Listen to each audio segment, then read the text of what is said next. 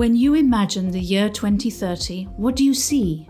Humans setting foot on Mars, self driving cars, perhaps even incredible levels of AI supporting all aspects of our lives. But ask yourself do you believe we will truly have universal healthcare for everyone? Hello and welcome to Voices for Health, a channel by Roche where we reflect on the challenges and opportunities facing health systems around the world as they seek to offer safe access to quality care for each and every patient today and tomorrow. In this podcast, we'll be talking to researchers, health professionals, policymakers, innovators, and patient advocates. Their voices will help us to explore and hopefully determine ways to solve some of our society's most pressing questions. How can we prepare health systems for the innovations and advances of the future? How can we improve citizens' quality of life and their access to healthcare? And how can we do this without compromising the sustainability of our health systems? Hello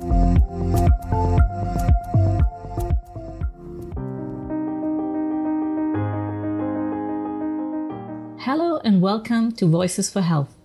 My name is Simone Oeschger and I'm part of the Roche Communications team. In this episode, we will be talking with Dr. Rifat Atun, who is a professor of global health systems at Harvard University and faculty chair of the Harvard Ministerial Leadership Program.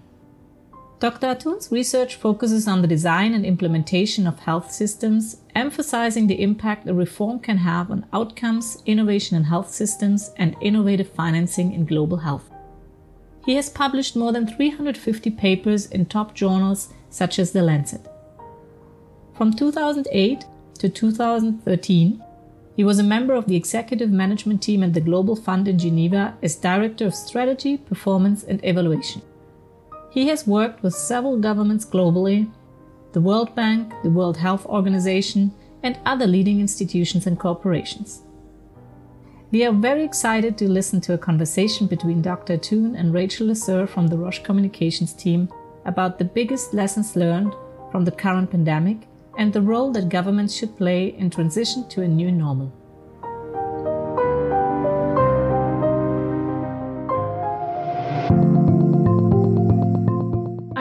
Interested in understanding what you think the biggest lessons are that we can take from the pandemic in terms of how we prioritize healthcare, how we invest in healthcare, and how overall we can strengthen our healthcare systems. Big questions, each, each one of them uh, very important. Uh, first, in relation to prioritization of health uh, in government budgets or budgeting process. Um, I think a very important lesson from the COVID 19 pandemic is that health uh, had previously been seen as an expenditure item in, in, in the budgeting process as opposed to an investment, say, for capital formation.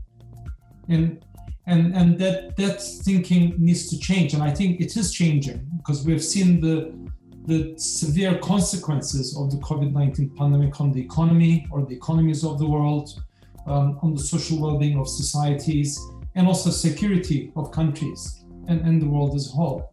So that, that thinking is changing to think and recategorize health being not an expenditure item, but actually an investment that generates healthy human capital that is critical for economic growth. So I think the model needs to change from um, investing in physical infrastructure versus investing in people and knowledge and innovation.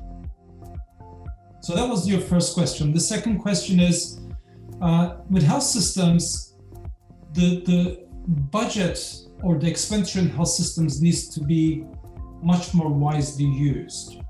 We, we, we are invest we are spending or the spending patterns on health systems really reflect past models. The structures have not changed for centuries. Um, we, and the budgets have been historical and incremental, and they've actually reinforced these structures. And what we've seen is in the COVID-19 response, the systems failed to respond in all in most countries. So we need to rethink how to reinvest, and where to generate innovation in health systems. And can I ask if you were in charge of making that reinvestment or driving those those changes in a country, where would you focus? Like, what are the next steps that you, or what were the steps that you would take that you think would have the biggest impact? I would shy away from doing additional or incremental projects, just adding like sticky plasters onto a system that's completely broken. I would actually take a region um, to demonstrate what a and, and really experiment and understand what a new model might look like, bringing changes in the organizational design, in the way the system is financed, in the way the resources are used, especially human resources, um, as well as knowledge resources and, and technologies, and, and the service delivery models. So try and demonstrate pockets of these, learn from them, and replicate. Again, this is not a one year or a two year project. This is an ongoing learning process that's going to generate new ecosystems. And, and as part of that, the incentive systems need to change because at the moment we're funding inputs, more inputs into systems that are broken. So we need to focus on generating results and rewarding results and outcomes and have some tolerance for risk, risk taking, and, and lesson learning. And what do you think has prevented countries from taking those steps already? Like, what's prevented them from making that shift to outcome based healthcare decisions or uh, kind of factors around the health system provision?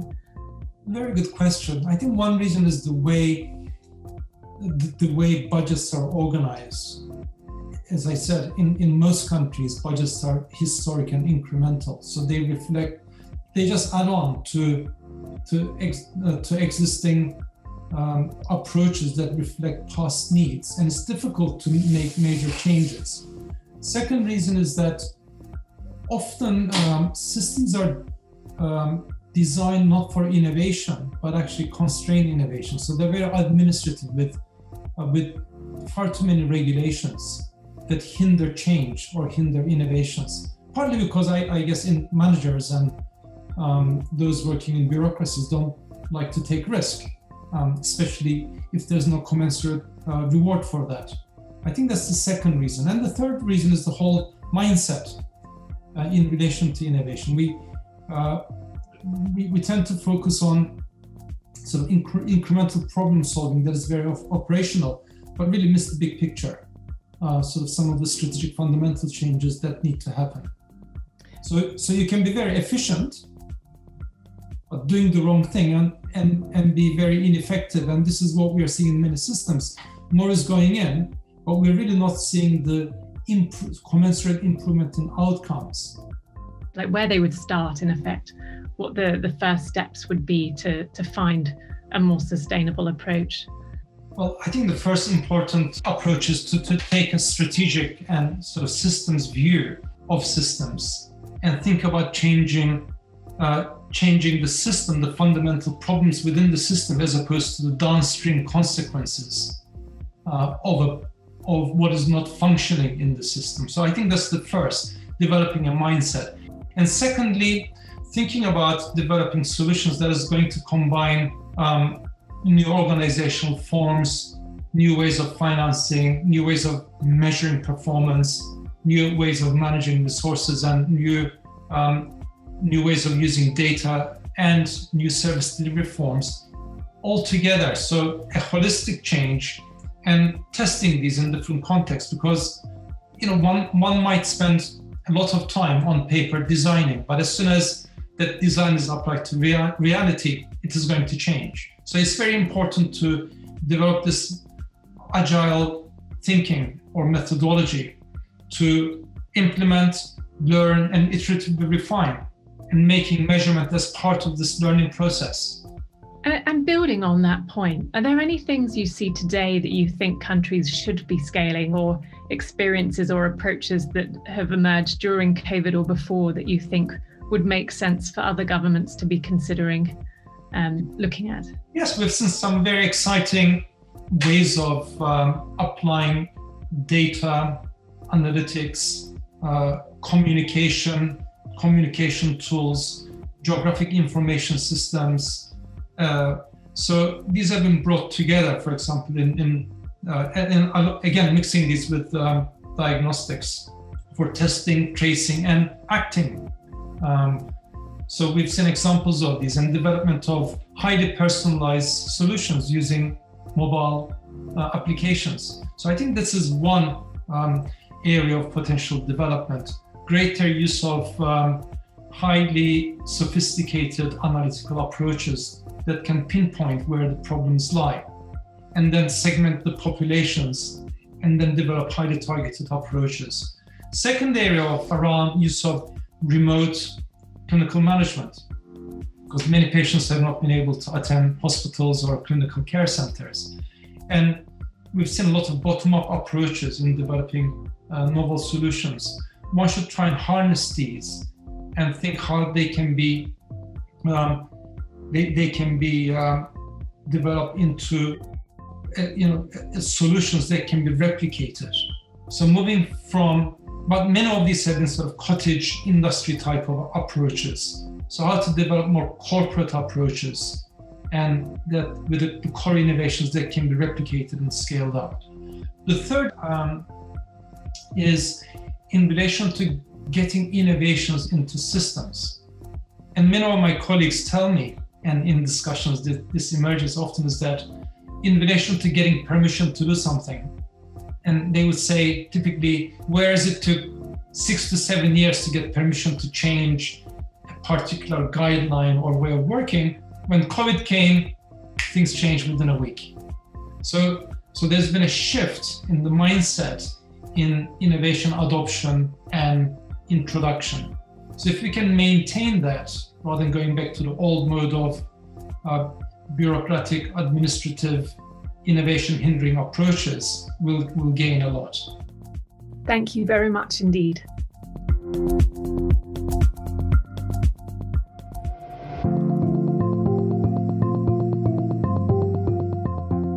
Thank you for listening and contributing to the dialogue. Don't miss the next episodes of Voices for Health, where we will continue to address the opportunities and challenges involved in transforming health systems visit our website roche.com slash voicespodcast. There you can find more information to contribute to the conversation about transforming healthcare.